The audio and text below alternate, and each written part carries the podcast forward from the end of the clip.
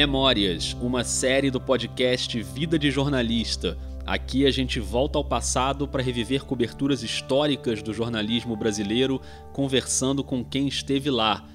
Esse episódio vai até fevereiro de 2005, no município de Anapu, no Pará, para lembrar o assassinato da irmã Dorothy Stang, uma freira missionária que aos 73 anos morreu com seis tiros por defender os pequenos agricultores e o desenvolvimento sustentável na Amazônia. Quem ajuda a gente a recordar essa história é a Helena Palmquist, jornalista do Ministério Público Federal do Pará, que já trabalhava lá naquela época e conhecia muito bem a irmã Dorothy. Ela era uma senhora idosa, de cabelos brancos. Ela era muito firme, aguerrida, porém doce. E tinha um compromisso inatacável com aquelas pessoas, entendeu? Era incorruptível. Eles não iam conseguir demovê-la de nenhuma outra forma. Por isso que eles se sentiram obrigados a matá-la. Não posso largar essa luta porque eu sei que o povo tem razão. Então, eles pensam que com isso eu vou amedrontar e cair fora, mas eu não vou.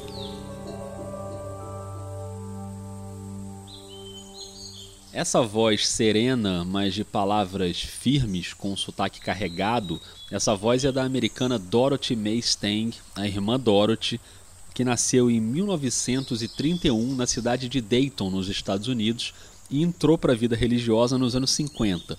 Ela era integrante da Congregação das Irmãs de Notre Dame de Namur, uma organização católica de origem francesa, presente em quase 20 países, com a missão de educar a população mais pobre. Uma dessas missões trouxe a irmã Dorothy para o Brasil em 1966. Ela começou no Maranhão, mas na década de 70 já tinha um trabalho importantíssimo na Amazônia com trabalhadores rurais da região do Xingu. E a grande bandeira dela era a questão ambiental, a geração de empregos, o cultivo da terra, mas de maneira sustentável. E como a gente está cansado de saber, tem muita gente poderosa no Brasil que é contra desenvolvimento sustentável, muita gente achando que o progresso te dá o direito de atropelar a natureza.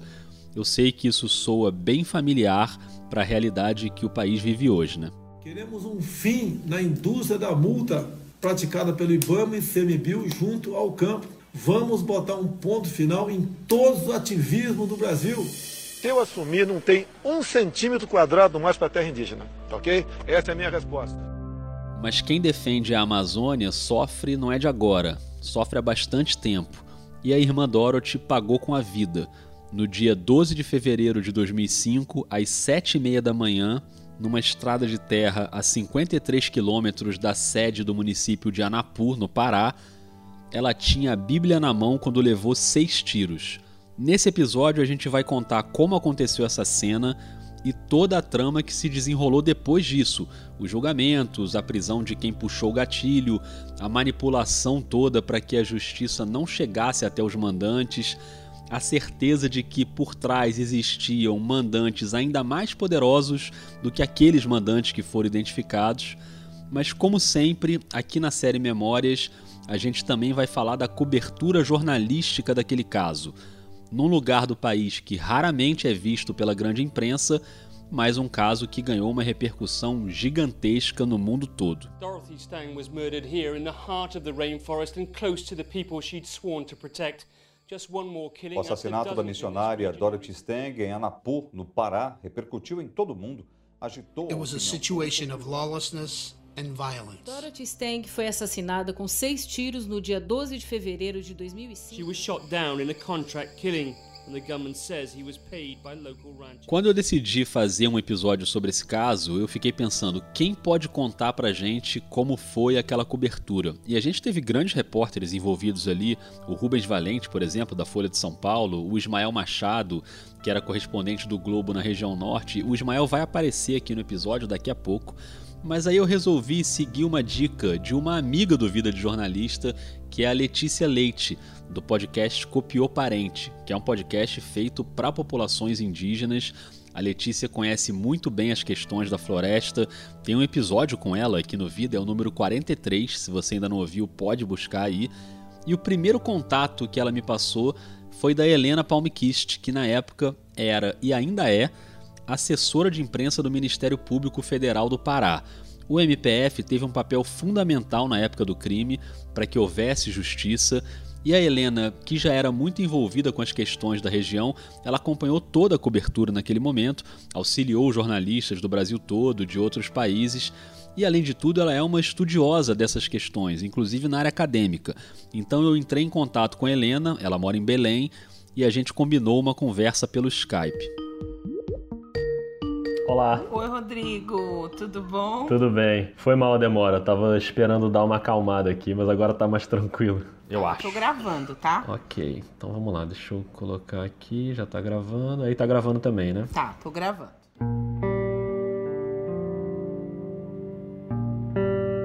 A Helena Palmquist é jornalista há 20 anos, sendo os últimos 15 no Ministério Público Federal. E aqui no Pará, né, buraco quente. Então, ah. eu lido com muitas questões tensas sempre. Ela é antropóloga também, com mestrado a caminho do doutorado, e naquela época, em 2005, ela tinha acabado de entrar para a assessoria do MPF. Ela já tinha trabalhado na TV Liberal, na TV Cultura, no jornal O Paraense, sempre fazendo essas matérias sobre questões amazônicas, e quando ela estava no Diário do Pará, foi chamada para ir para o MPF, que ainda não tinha uma assessoria profissional, a Helena foi instalar a assessoria, ela entrou em abril de 2004, ou seja, menos de um ano antes do assassinato da Dorothy. Na época eram só três procuradores do MPF para o Pará inteiro, hoje são 28, a estrutura evoluiu bastante, mas na época eram esses três procuradores e a Helena com um computador e um fax tentando emplacar essas pautas importantes sobre questões ambientais, conflitos agrários. E a irmã Dorothy já era uma figura muito presente nessas pautas conhecia ela, ela ia muito uhum. lá no MPF. Eu acompanhava uhum. reuniões em que ela estava para fazer uma matéria, para cavar uma pauta e tal, mas não deu tempo da gente ficar muito próxima, Sim. porque ela morreu muito uhum. rápido. Porque qual era a luta da irmã Dorothy? Ela viveu mais de 40 anos ali na Transamazônica, no Anapu, né? Que é o município onde ela viveu e morreu. E ela dizia que ela começou a ver, porque o Fernando Henrique tem, tem muita relação com a hidrelétrica de Belo Monte, tudo que acontece ali, né? O Fernando Henrique anunciou no final do governo dele que ele ia construir Belo Monte. E isso já atraiu imediatamente um grande contingente de famílias pobres, desesperadas para lá. Para quem não sabe, Belo Monte é uma usina hidrelétrica gigantesca que até hoje não está 100% em funcionamento e teve a construção paralisada várias vezes ao longo dos anos por causa de protestos de ambientalistas, de povos indígenas, desde os anos 80.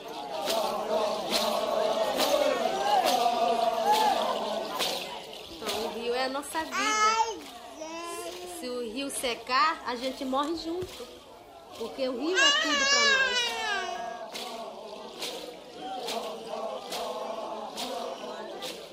Em 89, por exemplo, tem o um encontro dos povos indígenas do Xingu, em Altamira, e a cena famosa da Índia Tuíra encostando a lâmina do facão no rosto do então presidente da Eletronorte. Irritados, os índios começaram a argumentar. Tuíra, prima de Paiacã, guerreira mulher da aldeia Ucre, foi a mais incisiva. E no meio dessa confusão toda, a chegada daquelas famílias com o anúncio da construção da usina ligou um alerta ainda maior sobre as questões fundiárias e a irmã Dorothy sabia que aquilo ia dar trabalho. E ela, ela contava isso, que ela viu chegar aquelas famílias na, na praça central de Anapu. Anapu é um município minúsculo até hoje, naquela época era muito menor. E aí ela sabia que tinha um monte de terra pública lá, sem ninguém, só servindo para grileiro ou desmatamento ilegal. E ela botou povo na terra. E a luta dela era para criar assentamentos. Ela tinha uma visão muito avançada para a época e até para hoje, né? De que o assentamento ele tinha que conviver com a floresta, entendeu? Não podia derrubar uhum. tudo. Então ela é uma das pessoas responsáveis pela criação de uma figura dentro do, da Organização Fundiária Brasileira, que é o PDS. O PDS é o Projeto de Desenvolvimento Sustentável. É fundamental nesse episódio a gente entender o que é isso. É um modelo de assentamento para os agricultores familiares conseguirem explorar a floresta de um jeito sustentável. Esses PDS são lotes de terra que deviam abrigar centenas de famílias, milhares de famílias usando esse modelo, mas essas terras são constantemente invadidas por fazendeiros, por madeireiros, gente disposta a derrubar as árvores e plantar capim para criação de gado. Essa era uma uma grande luta da irmã Dorothy.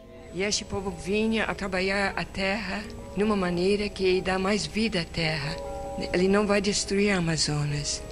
Ele vai ter sua lavoura branca numa maneira um pouco mais uh, limitada, em harmonia com o que já existe na, na natureza. E aí ela ia ao MPF, como eram terras públicas federais, a gente estava pressionando o INCRA para conseguir a, a, decretação dos assentamentos. As terras eram todas federais, tinham fazendeiros e grileiros que queriam ficar com essas terras, né? E ameaçavam os poceiros, etc. Então isso era uma guerra, era uma luta.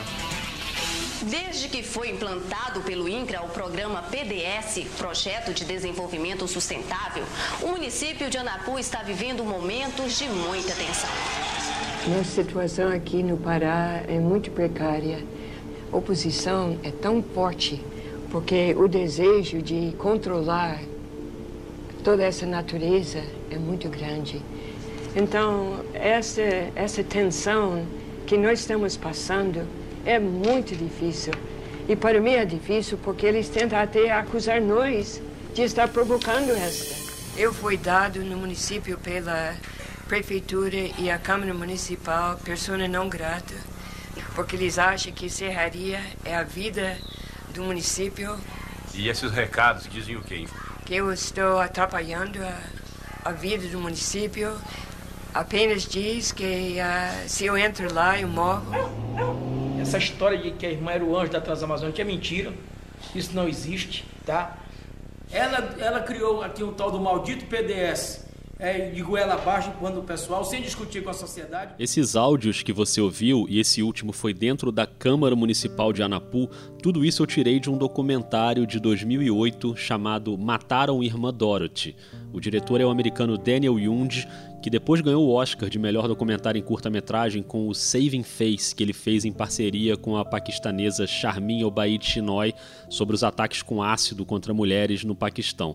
Esse doc sobre a irmã Dorothy tem uma versão narrada em inglês pelo ator Martin Sheen e uma versão em português narrada pelo Wagner Moura. Tá no YouTube, eu recomendo muito para quem quiser se aprofundar nesse caso a quantidade de material que esse documentário conseguiu, inclusive umas gravações inacreditáveis dos advogados que defenderam os criminosos, e a gente ainda vai ouvir várias dessas declarações aqui no episódio. Olha, eu recomendo, depois de ouvir o episódio, vai buscar o filme que vale a pena. Foi indicado ao Emmy, ganhou o prêmio no SXSW, pode buscar pelo nome Mataram Irmã Dorothy. E como dá para perceber naquela gravação dentro da Câmara de Vereadores, tinha muita gente disposta a barrar o trabalho da missionária, inclusive usando a velha estratégia de tentar destruir a reputação da pessoa. Aí a irmã Dorothy começa a ser acusada, isso em 2004, né, quando eu entrei na MPF. Começa a ser acusada por, pela Polícia Civil no Anapu de tráfico de armas fizeram um inquérito, colocaram ela como indiciada. E aí o pessoal que trabalhava com direitos humanos deu um prêmio para Dorothy em dezembro, 10 de dezembro de 2004, que é o Dia dos Direitos Humanos. Ela foi receber uhum. esse prêmio.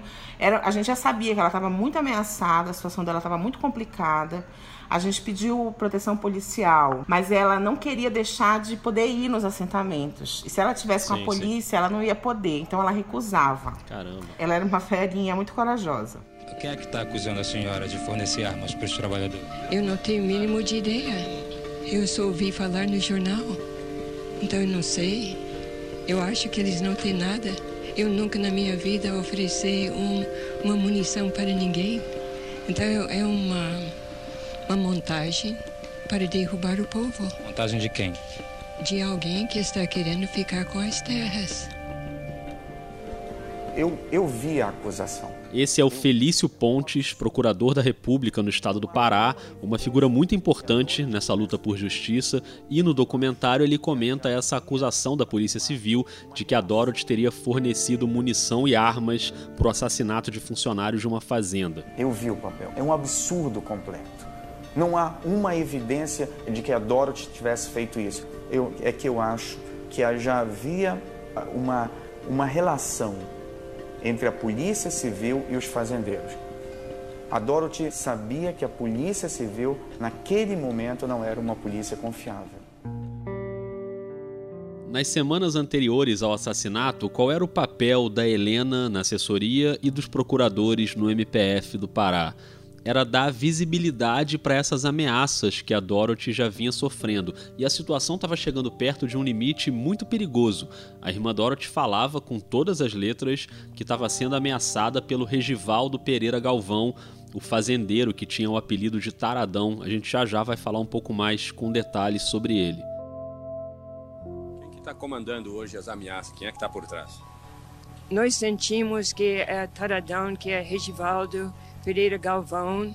Eu acho que eles querem me tirar do meio, porque eu sinto muito que eu não posso, com o que eu sei, não posso largar essa luta a gente viu que a situação estava muito perigosa, os movimentos sociais mandaram um documento para a gente, com ela denunciando as ameaças que ela estava sofrendo e pedindo proteção. E a partir disso, o procurador, doutor Felício Pontes, ele mandou um ofício para as autoridades de segurança pública relatando a situação e eu passei essa história para um jornalista que fazia matéria para o Globo, mas é um cara aqui de Belém, Ismael Machado. Ele fez a matéria, vendeu para os editores do Globo e eles se recusaram a publicar, disseram que não valia, entendeu? Tipo, tipo muito pouco tempo antes do assassinato. Quando a Helena me contou essa história, é claro que eu fiquei muito curioso para entender os detalhes dessa matéria que acabou não saindo e ninguém melhor que o próprio Ismael Machado para contar isso pra gente. Um baita repórter com muita experiência nesse assunto, participou de outras coberturas muito relevantes,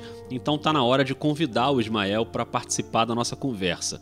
A gente se falou pelo áudio do WhatsApp, então conta pra gente, Ismael, o que, que significou aquela cobertura para você e como foi essa história da entrevista com a Dorothy que não foi publicada a tempo de amplificar a denúncia daquelas ameaças.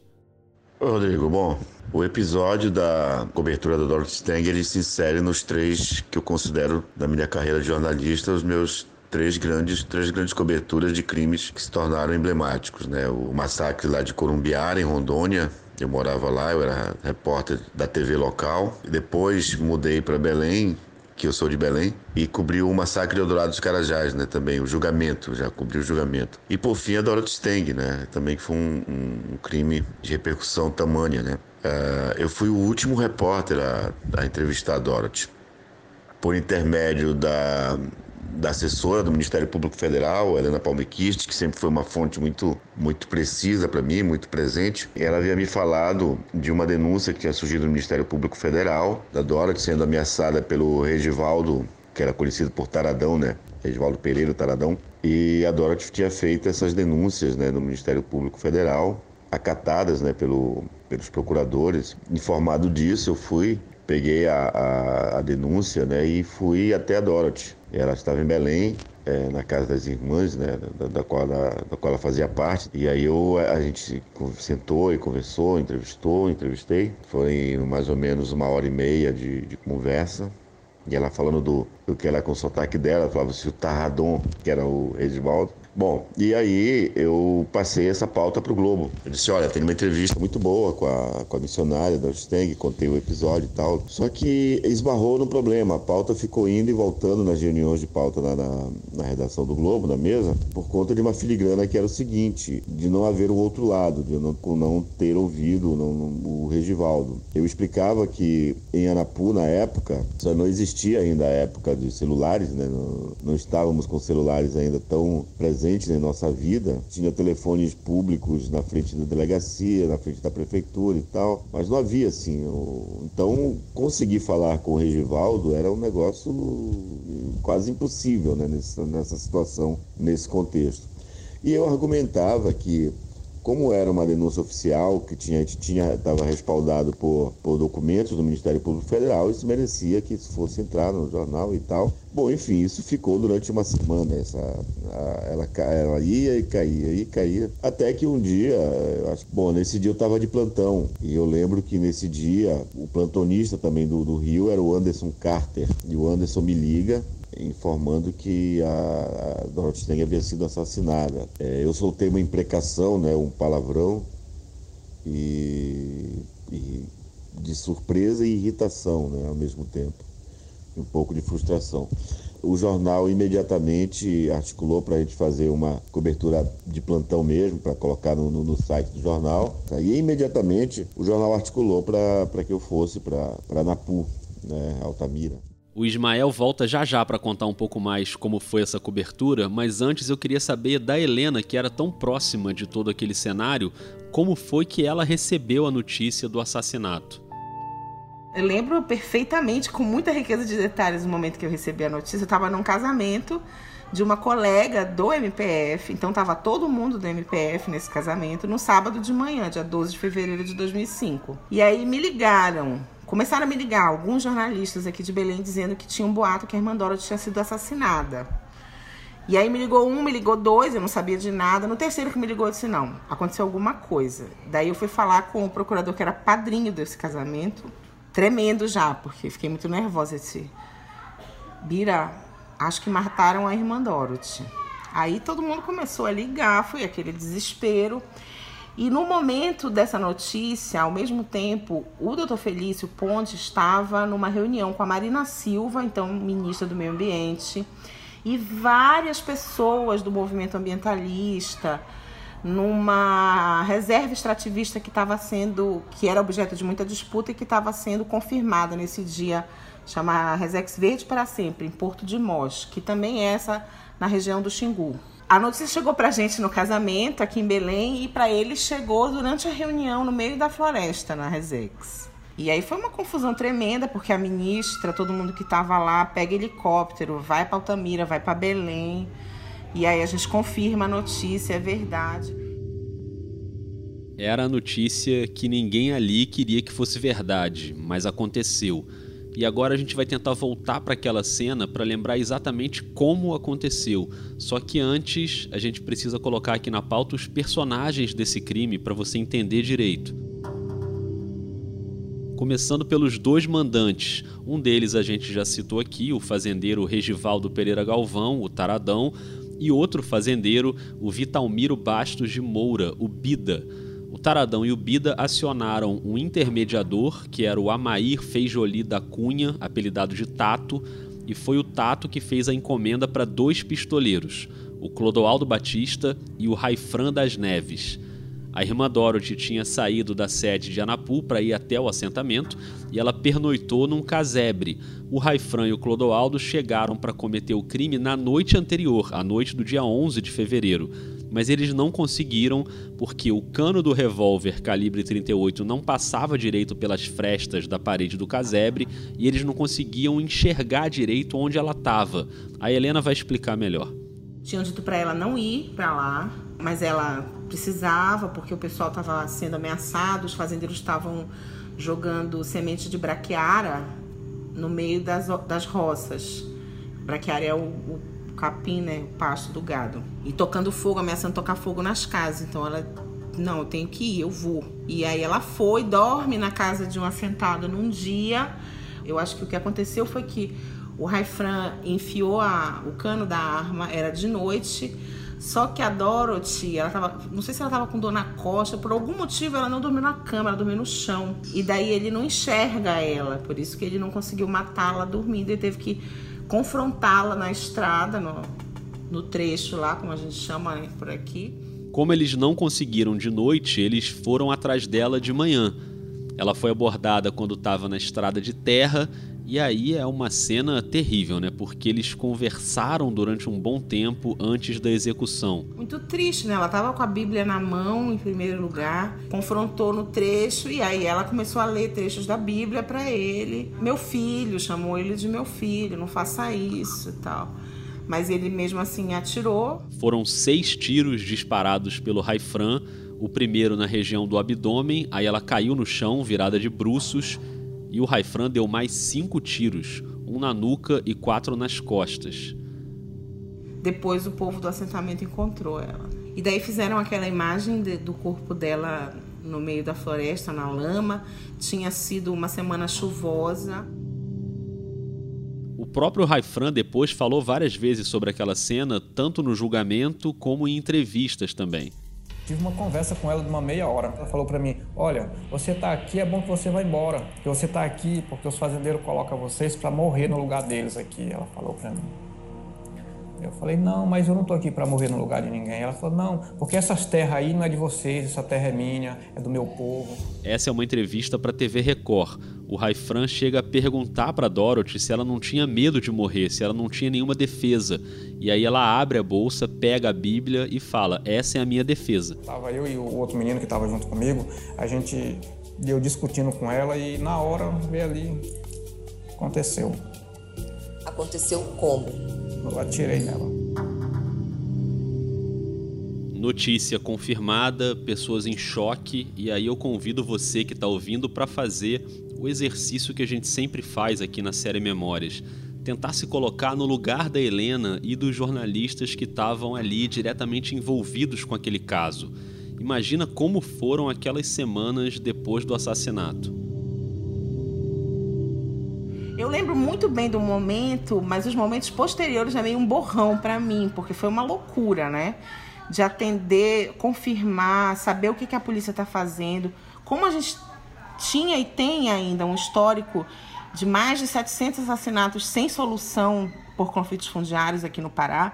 Então, o pânico de todo mundo era que isso se repetisse. Então, um dos grandes esforços do MPF foi estar junto das investigações policiais desde o primeiro momento. E então isso exigiu que os procuradores se deslocassem. Um foi para o Anapu, o outro ficou aqui esperando o corpo para acompanhar a necrópsia. E o Procurador-Geral da República, na época, o Cláudio Fonteles, cancelou tudo, pegou um avião, veio para Belém, chegou no domingo à noite. E aí foram semanas de uma repercussão mundial que eu nunca tinha visto antes e que eu só vi de novo agora, nessa semana dos incêndios. Até comentei com o Felício. Olha, Felício, eu acho que só essa aqui que ultrapassou o caso da Dorothy, pelo volume de demanda da imprensa, entendeu? Esse caso dos incêndios agora, né, muito recente, teve repercussão mundial. A imprensa brasileira demorou um pouquinho, mas a Helena conta que acabou indo todo mundo para lá para fazer uma cobertura mais intensa. Mas vamos voltar para o depoimento do Ismael Machado, que recebeu a notícia no plantão e aí ele saiu de Belém para a região de Altamira para cobrir o enterro e aqueles desdobramentos criminais. Tive que ir para Altamira, pegamos o voo de Belém, peguei um voo de Belém para Altamira, levei comigo o fotógrafo Carlos Silva, que era experiente em cobertura desse tipo. Então, nós chegamos lá, nós conseguimos um veículo com tração, estrada horrível, para chegar lá foi muito complicado. Nós chegamos lá já de madrugada, um clima muito ruim, ficamos na casa de uma de uma família de colonos, né?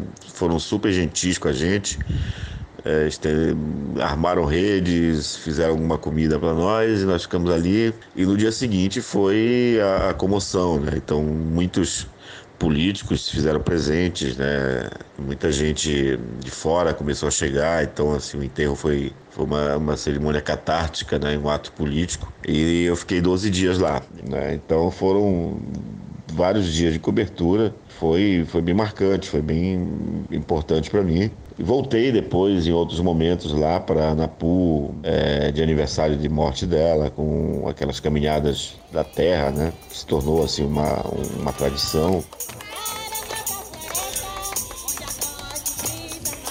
Estamos bem no centro do projeto de desenvolvimento sustentável Esperança, que foi todo idealizado e concretizado ah, pela irmã Dorothy enquanto ela esteve conosco. Esse é novamente o procurador Felício Pontes num vídeo da Panamérica Filmes que documentou uma dessas romarias, um evento que já existia antes da morte da irmã Dorothy para celebrar o Dia do Lavrador e depois do crime, claro que esse dia ganhou um outro contorno e as pessoas refazem o trajeto na estrada de Anapu até o PDS Esperança, onde ela foi assassinada acharam que matando a irmã Dorothy iriam conseguir matar o projeto. E o, o resultado deles foi exatamente o contrário.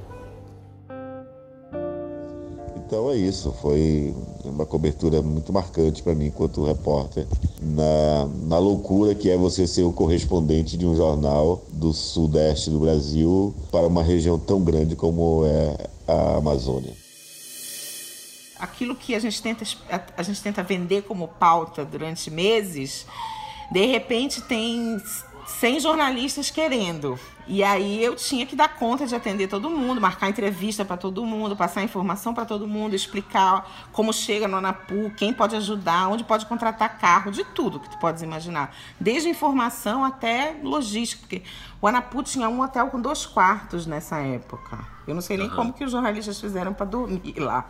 No primeiro momento a gente achou não vai ter repercussão. Eu até estava revendo essa cobertura outro dia para fazer um relatório e, e, no sábado saiu uma notinha na Folha. Foi o único jornal que deu, porque foi de manhã, os jornais já estavam fechados, saiu uma notinha na Folha. No dia seguinte já saiu umas matérias um pouco maiores, mas ele só foi, o assunto só dominou as manchetes a partir de segunda ou terça. E aí começou a vir a imprensa do mundo inteiro, e aí se teve uma dimensão de quem era a Dorothy, e ao mesmo tempo a investigação policial rolando. E foi muito rápido, em uma semana eles prenderam os pistoleiros, chegaram aos, a um mandante, o Vital Miro, que era menos poderoso, e depois ao outro que é mais poderoso, que é o Regivaldo Galvão. A gente está entrando agora numa parte muito importante dessa trama, que é a investigação da polícia e, claro, os julgamentos. Só que antes eu vou te apresentar um personagem que eu queria que você prestasse bastante atenção. Tenta imaginar essa cena: uma sala pequena com um sofá bege com umas almofadas grandes, e nesse sofá tá um homem de cabelos grisalhos, com umas entradas meio calvo, mas com uma barba branca enorme e uns óculos de armação preta bem grossa. Ele está vestindo uma calça social, uma blusa social branca com as mangas dobradas, a gravata listrada meio caída assim para o lado, porque ele está recostado nas almofadas, fumando um cigarro e mexendo muito as mãos enquanto fala. Nós temos que mostrar o seguinte, que nós, advogados de defesa, não temos medo, nós vamos enfrentar, vamos para o combate. Tem americano no meio? Ah, todo mundo vai puxar o saco do americano. Se tem uma freira, um padre no meio, vai todo mundo puxar saco da freira, do padre a gente tem que encarar na tribunal do júri. São sete jurados, a gente vai ter que convencer quatro. É isso só. Para mim basta. O jurado é analfabeto, parece o Bira, que não sabe ler também.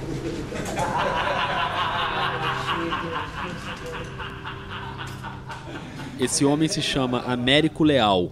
Ele é um advogado criminalista famoso por defender grandes fazendeiros e madeireiros no norte do país. Ele defendeu, por exemplo, o coronel Pantoja, da Polícia Militar, condenado pelo massacre em Eldorado dos Carajás em 1996, quando 19 trabalhadores rurais foram assassinados. No caso da irmã Dorothy, o Américo Leal foi contratado pelo Vitalmiro, o Bida, né, que era um dos mandantes, e ele defendeu não só os mandantes, como os pistoleiros também. O documentário que eu já citei aqui algumas vezes tem várias imagens dele em reuniões com a equipe dos advogados de defesa, que é o caso dessa fala que você ouviu, e os advogados reagem com essas risadas.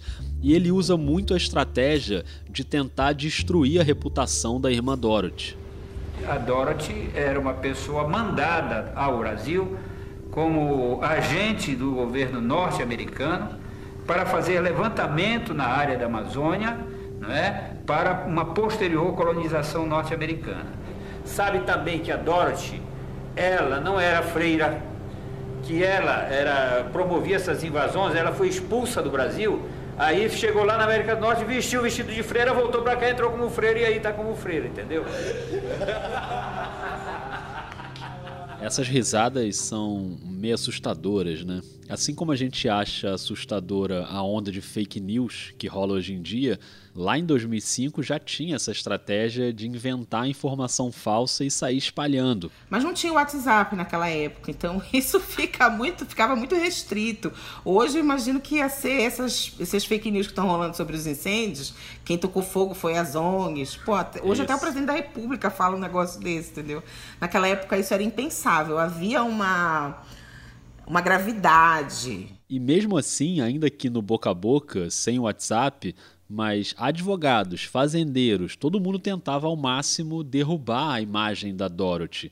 E aí eu quis saber da Helena, que conheceu e conviveu com a Dorothy, por que, que ela era essa pessoa que assustava tanto os poderosos a ponto de acontecer o que aconteceu. Primeiro, uma pessoa de imensa coragem, como poucos que eu conheci e vi atuar na vida. Claro que aqui tem muita gente muito corajosa na Amazônia, principalmente nessas situações. Mas ela, e além de ser muito corajosa, ela era uma freira. Ela era uma senhora idosa, de cabelos brancos. Ela era muito firme, aguerrida, porém doce. E tinha um compromisso inatacável com aquelas pessoas, entendeu? Ela é incorruptível. Eles não iam conseguir demovê-la de nenhuma outra forma. Por isso que eles se sentiram obrigados a matá-la. Quando a irmã Dorothy foi morta, como a Helena já tinha falado, logo prenderam os dois pistoleiros. O Raifran, que fez os disparos. Não sabia mal o que fazer da minha vida, não. Quando eu disparei, fui pensar depois que eu tava na mata lá e o Clodoaldo, que estava com ele na hora do crime. A gente encontrou com ela, ela parou conversando com a gente e de repente ela falou que sobre a questão daquela terra, que era para a gente sair dali, que a gente estava poluindo o meio ambiente. E o Tato, o intermediador que contratou os dois. Aí que eu falei com o Raifran, você teria coragem de matar a irmã. E a partir daí chegaram também nos dois mandantes, o Vitalmiro Bida e o Regivaldo Taradão. O pecuarista Regivaldo Pereira Galvão foi preso após prestar depoimento à Polícia Federal. Segundo o Ministério Público, Regivaldo dividiu o pagamento dos pistoleiros com o fazendeiro Vitalmiro Bastos de Moura, acusado de ser o mandante do assassinato da missionária americana. Houve tumulto na saída. A mulher dele tentou impedir que o acusado fosse levado para a cadeia. Mas é claro que, mesmo com essas pessoas presas e julgadas, havia uma tentativa de jogar na fogueira os pistoleiros, que eram os peixes menores, e blindar os mandantes, tanto que o Regivaldo nem ficou preso muito tempo. Isso porque havia também a impressão muito nítida de que esses dois mandantes nem eram o topo da cadeia. Falou-se muito em um consórcio. Isso é uma coisa que a gente acredita que exista em vários desses crimes aqui no estado do Pará, como eu te falei, são mais de 700 desde a década de 70, que há uma reunião de grileiros e fazendeiros que se unem para contratar pistoleiros, uhum. mas nunca se chegou ao bendito consórcio.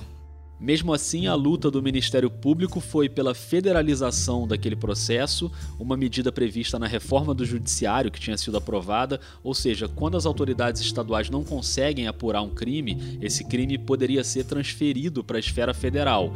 Era o que queria também a família da Dorothy. We are asking, demanding federalization of Dorothy's esse é o irmão da missionária, David Stang. Ele chega a falar diretamente com o então ministro da Justiça, o Márcio Tomás Bastos, mas não adianta. O Superior Tribunal de Justiça nega a federalização. Hello, David. Esse é o procurador Felício Pontes dando a notícia para o irmão da Dorothy. We didn't uh, win the federalization. Wow. I'm not happy about that. And I guess I'm shocked. Yeah,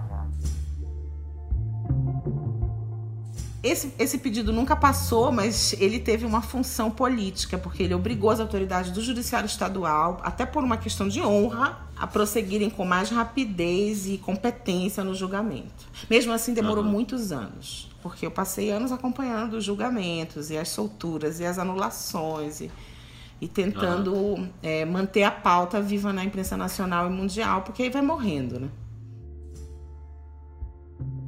Durante esse período dos julgamentos, muita coisa aconteceu. Claro que não dá para contar todos os detalhes aqui. O documentário Mataram Irmã Dorothy dedica um bom tempo a esses detalhes, mas eu vou tentar fazer um resumo bem rápido usando alguns áudios. Começando pelo Américo Leal, que era advogado dos dois mandantes e dos dois pistoleiros, mas pouco antes do julgamento do Raifran e do Clodoaldo, eles percebem que a estratégia era poupar os mandantes e eles dispensam o Américo. Esse Raifran é um cidadão que matou a Dorothy, parece que foi a primeira pessoa que ela matou, não é? Porque é, se, se aborreceu com ela, qualquer coisa. O Vitalmiro, ele não mandou, nem também esse taradão. Não houve, não houve aí um crime de encomenda, houve um homicídio simples em que o sujeito discutiu com o outro e tudo mais e deu tiro, né? E se aborreceu com ele e deu tiro. É muito difícil você sobreviver quando aborrece as pessoas naquela região. Aí, Fran, qual o motivo que somente hoje, neste julgamento, você não quis mais a, a ser assessorado pelos advogados? Eles queriam que eu assumisse e livrasse os outros lá e ficasse eu na cadeia com toda a culpa que tudo pela minha causa. Eu falei para eles que não vou fazer isso, que ia falar a verdade, que não vinha aqui para mentir. E encontrar a Dorothy Quando encontrou a Dorothy, reacendeu o negócio do planejamento. Tu tens coragem de matar esta velha? E ele diz: Se a senhora não resolveu nada até agora, a senhora não vai resolver nada. E dá um tiro. Raifran das Neves Salles, a pena base de 28 anos de reclusão. Clodoaldo Carlos Batista, 17 anos de reclusão. Então esse foi o julgamento dos pistoleiros, sendo que o Raifran em 2013 passou para prisão domiciliar, só que em 2014 ele foi preso por um outro crime. Ele matou um casal em Tomé Açu, também no Pará. Agora o julgamento do Amair Feijoli, o Tato, o intermediador. Ele é a ponta de ligação entre os executores e os mandantes, tá? Caindo o Tato, vai ficar mais difícil, eles vão ficar mais expostos. Então, tudo que eles puderem obstruir a procedência da acusação, as condenações eles vão fazer. Com um detalhe, o Clodoaldo, que estava preso, falava oficialmente que houve encomenda implicando o Tato, o Bida e o Taradão, e aí ele foi colocado numa cela com outro prisioneiro, e esse prisioneiro espancou o Clodoaldo com um pedaço de pau. Um dia, nesse dia veio o advogado Regivaldo, o advogado o Américo Leal, Eduardo Biriba, Perguntar eu se eu ia no, no julgamento, se eu tinha sido convidado. Eu falei, eu não sei. Aí ele falou que se você for, se você for que era para mim ficar em silêncio. Não era para mim falar nada. Clodoaldo foi espancado ontem, viu, excelência? Foi espancado terrivelmente. Mandaram que ele passasse na porta da cela de Jamaí. Por quê? Por que tinha que passar na frente, ele pincando de sangue? Eu estava lá, excelência. Em síntese, o senhor confirma que o senhor intermediou o crime.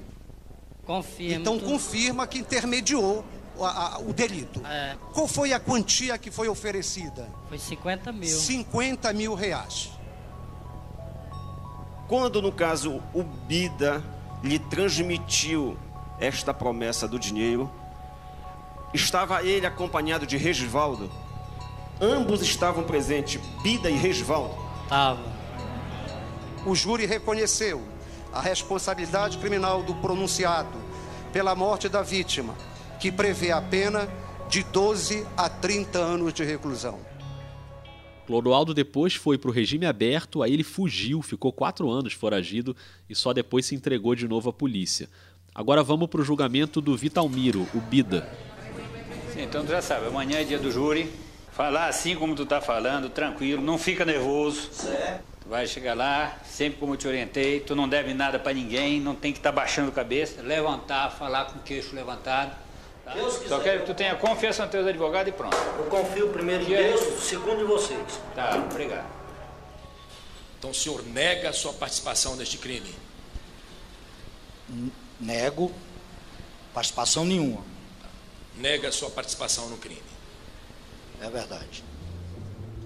O julgamento do Bida teve um outro momento que eu queria que vocês ouvissem, que é quando o Américo Leal coloca na pauta aquela acusação contra a Dorothy de que ela teria fornecido armas para o homicídio de funcionários de uma fazenda, lembra? E o Américo está interrogando o Raifran. O Raifran já tinha mudado o depoimento de novo, livrando os mandantes, mas escuta só como se dá essa escalada de argumentação que vai de irmã Dorothy a Saddam Hussein. Agora, Raifran, me diz o seguinte. Até hoje ninguém sabia que a irmã Dorothy respondia crime de homicídio, tentativa, essas Ninguém sabe. Rapaz, eu acho difícil esse negócio, porque a Dorothy aparecia aqui na televisão com uma cruzinha na mão, fazendo assim, achando graça. Diz que era a maior santa que tinha aqui no pedaço. O conselho de sentença aqui está todo curioso. Ela era braba mesmo? Segundo o que eu sabia, era braba. Mandava matar, mandava armar o pessoal, fornecia munição. Todo. Quer dizer que o pessoal da Dorothy não dava refresco para ninguém. Vacilava, passava bala mesmo. É, é lá nós estava sendo ameaçados e eles iam matar nós ali quem era Dorothy Stang e quem é esse tal de povo norte-americano. Se Vossas Excelências forem fazer um mapa, por onde ele anda é um rastro de violência, um rastro de sangue, um rastro de desgraça. Disseram que o Saddam Hussein tinha arma química e invadiram, mataram gente, mais de um milhão de pessoas. É este o DNA que gerou a Dorothy, o DNA da violência o DNA do matar em Guantánamo, onde tem essa prisão norte-americana, eles torturam as pessoas. Olha só. Vossas Excelências estão aptos a votar, a julgar? Vamos à votação, por favor. Os jurados acabaram não comprando essa argumentação do DNA violento dos americanos e o Bida foi condenado. O júri aceitou a tese do Ministério Público de crime de homicídio duplamente qualificado por maioria de votos. Além de perversa e covarde, quando destruiu a vida de uma anciã indefesa, pelo fato de a justiça ter o dever de reprimir rigorosamente a conduta do réu, condeno Vitalmiro Basto de Moura a pena de 30 anos de reclusão quem recebia pena superior a 20 anos tinha direito a um segundo julgamento. Nesse segundo julgamento, Bida foi absolvido, mas o Ministério Público recorreu, anulou e ele foi condenado de novo a 30 anos. O Regivaldo Taradão, que era um dos maiores latifundiários da região, ficou pouco tempo preso na época. Depois de um ano e quatro meses na prisão, Regivaldo Pereira Galvão, um dos mandantes acusados do assassinato da irmã Dorothy Stang, entrou com pedido de habeas corpus ao Supremo Tribunal Federal. Numa acariação entre Regivaldo e o intermediário Tato, Regivaldo negou qualquer envolvimento com o crime. Eu não fiz negócio contigo, eu vendi essa terra para lá, eu não tinha interesse nenhum em relação esse habeas corpus saiu e, mesmo com a condenação a 30 anos de prisão, que tinha acontecido em 2010, depois com a pena reduzida para 25 anos, ele conseguiu uma liminar no Supremo e foi preso de novo agora, esse ano, em abril de 2019. A Polícia Civil do Pará cumpriu o mandado de prisão contra o fazendeiro Regivaldo Pereira Galvão em Altamira nesta terça-feira. Ele vai cumprir 25 anos de prisão em regime fechado pelo crime ocorrido em Anapu há 14 anos.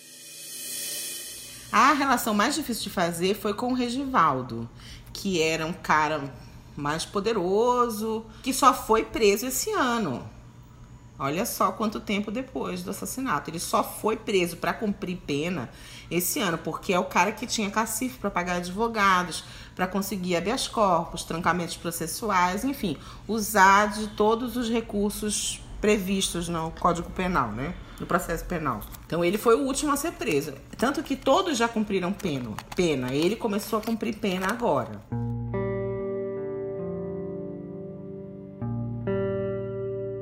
Depois de tudo que a gente ouviu sobre esse caso, e aqui eu até peço desculpas para quem não gosta dos episódios longos, esse é o episódio mais longo da série Memórias até agora, mas eu não posso encerrar sem abordar um último assunto que é como está a situação hoje no Pará. O quanto é perigoso o cenário para os ambientalistas, para quem segue nessa luta que a Dorothy começou lá nos anos 60 e 70. E para isso eu quero colocar aqui na conversa o Victor Ferreira, repórter da Globo News, que agora em agosto foi para lá, ele esteve em Anapu, conversou, por exemplo, com a irmã Jane, que é contemporânea da Dorothy, e ele produziu um documentário especial sobre Amazônia e desmatamento, dividido em três partes, que a Globo News já exibiu e está disponível no Globo News Play para quem quiser ver. Eu mandei um e-mail para o Vitor, pedi para ele contar um pouquinho para a gente como foi essa viagem e o que é que ele viu por lá. Fala Rodrigo, bom dia. Ele me respondeu com um áudio na manhã de sábado. Aqui é o Victor, respondendo o teu e-mail aqui por áudio. Obrigado pelo, pela lembrança e pelo convite. Um mês atrás a gente foi para Anapu, no Pará, para mostrar um pouco a situação da Amazônia, tanto em territórios indígenas como em assentamentos da reforma agrária. Sobre a reforma agrária especificamente, nós conhecemos a irmã Jane Dwyer, que é uma religiosa da congregação de Notre Dame de Namur, que é a mesma congregação da irmã Dorothy. Com licença. Olha, logo na entrada da casa tem uma imagem da irmã Dorothy. Tudo bem? Tudo bem, você? Tô vendo que a imagem da irmã Dorothy está por toda a casa, né? É, porque ela faz parte da história de Anapu e de nós aqui. A irmã Jane começou o trabalho dela lá quando a Dorothy ainda estava viva. Elas viveram juntas, trabalharam juntas. E quando a Dorothy foi assassinada em 2005, a irmã Jane continuou com mais uma outra religiosa, elas continuaram o trabalho da Dorothy na região. E agora, quase 15 anos depois, a vida ainda está sob ameaça, assim, a vida das duas irmãs, especificamente, muitos trabalhadores rurais Só nos últimos cinco anos, 13 lideranças e trabalhadores rurais foram assassinadas em Anapu, segundo a Comissão Pastoral da Terra. Um levantamento da CPT revela que nos últimos cinco anos, 227 lideranças e trabalhadores rurais foram assassinados no Brasil. 73 mortes foram só no Pará, o estado mais violento do país para quem vive no campo. Só aqui em Anapu foram 13 assassinatos nesse período. Erasmo teme ser o próximo. A gente vai para o núcleo do assentamento da comunidade, tá? Conhecer em local a comunidade, tá? Que sofre bastante com ameaças. E mesmo assim elas continuam. É, tem sempre um clima de tensão no ar. Elas relatavam o tempo todo que circula sempre na cidade uma lista de pessoas que estão marcadas para morrer. Aqui tem sempre tem lista de quem vai morrer. O povo só fala de lista, quem está na lista, de, de quem está no, no processo de, de enfrentar uma bala. E lá foi muito interessante porque a gente viu de tudo. Tem desde invasão a projetos de desenvolvimento sustentável, o PDS Esperança e o PDS Virola Jatobá, que foram idealizados pela Dorothy, eles continuam, eles estão plenamente em funcionamento. Assim, juridicamente não há nenhum tipo de questionamento. As terras são da União, pertencem ao INCRA e são para usufruto dos assentados. Só que não se respeita, então eles invadem para derrubar a madeira da área de reserva legal, ameaçam os assentados que estão ali, ameaçam as irmãs e retiram madeira à noite. O INCRA está sendo cada vez mais esvaziado, eles têm cerca de 14, 13 funcionários para dar conta de 20 cidades e 14 mil famílias. Foi feita uma apreensão pelo IBAMA, uma, uma autuação, vamos dizer assim. E aí nós estávamos tentando conseguir um, um transporte para tirar, e, só que os madeireiros ilegais vieram aqui primeiro e retiraram a madeira. Claro, isso sempre existiu, não é de agora, mas este ano a coisa ficou um pouco mais tensa, porque de certa maneira os grileiros, fazendeiros se sentiram mais empoderados com o discurso do atual governo para poder é, fazer investidas contra essas áreas da União. Mas, de maneira geral, deu para ver que 15 anos depois, quase 15 anos depois do assassinato da Dorothy, o clima de tensão ainda perdura é, e se agrava esse ano por conta, enfim, dos discursos todos claros. Não é nenhuma questão de opinião, o próprio governo já se disse contra demarcação de terra indígena, se disse contra esse tipo de, de assentamento, enfim, então não é um fato, né, que se põe. E tá todo mundo com muito medo. Mas uma coisa que é muito admirável é a coragem e a força dessas pessoas. A irmã Jane relata as ameaças, mas diz que não vai arredar o pé dali, continua ali, e ela teme inclusive que se elas saírem, pode haver uma chacina, ela usou essa palavra, uma chacina grave, porque a presença das duas religiosas ali é também uma maneira de amplificar a voz daquele povo. Nós queremos paz, né? Queremos moradia e paz aqui, é o que nós pedimos. A coragem deles me impressionou muito. Vão continuar ali e esperam ter um desfecho positivo. Mas demanda muita atenção né, da polícia, do poder público, da justiça, porque de fato o clima ali está bem tenso. Muito obrigado ao Vitor por esse relato bem atual e bem relevante. Valeu, um abração.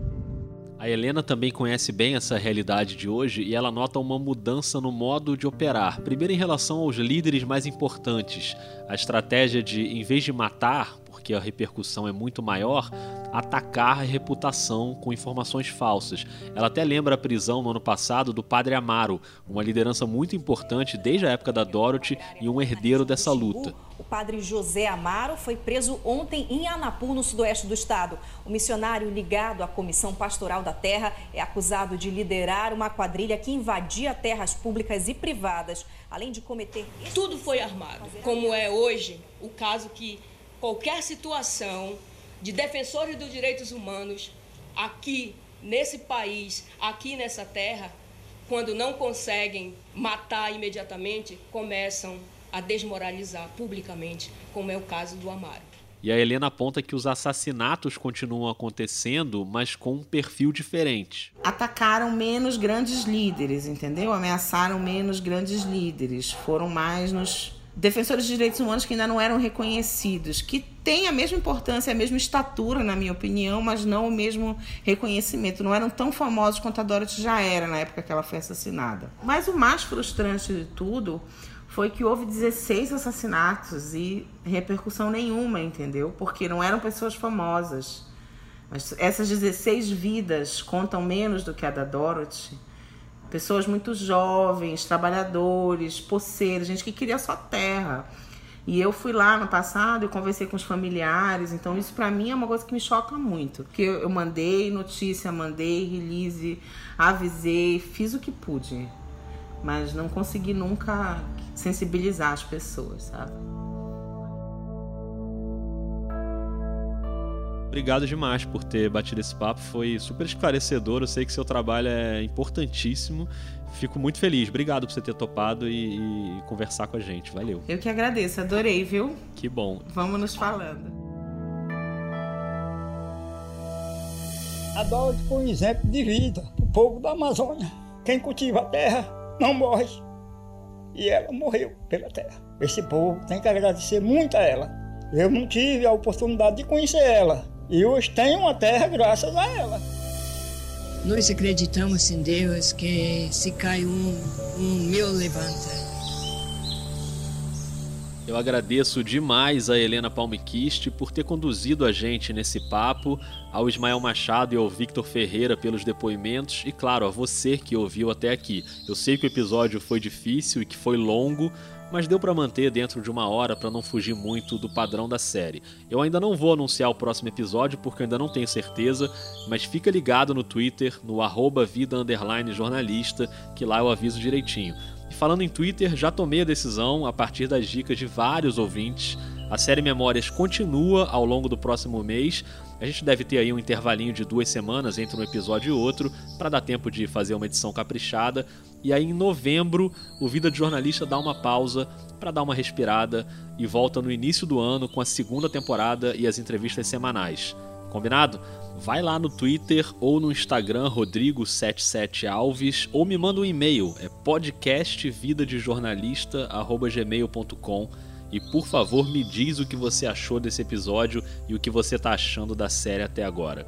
Um beijo, um abraço e até a próxima.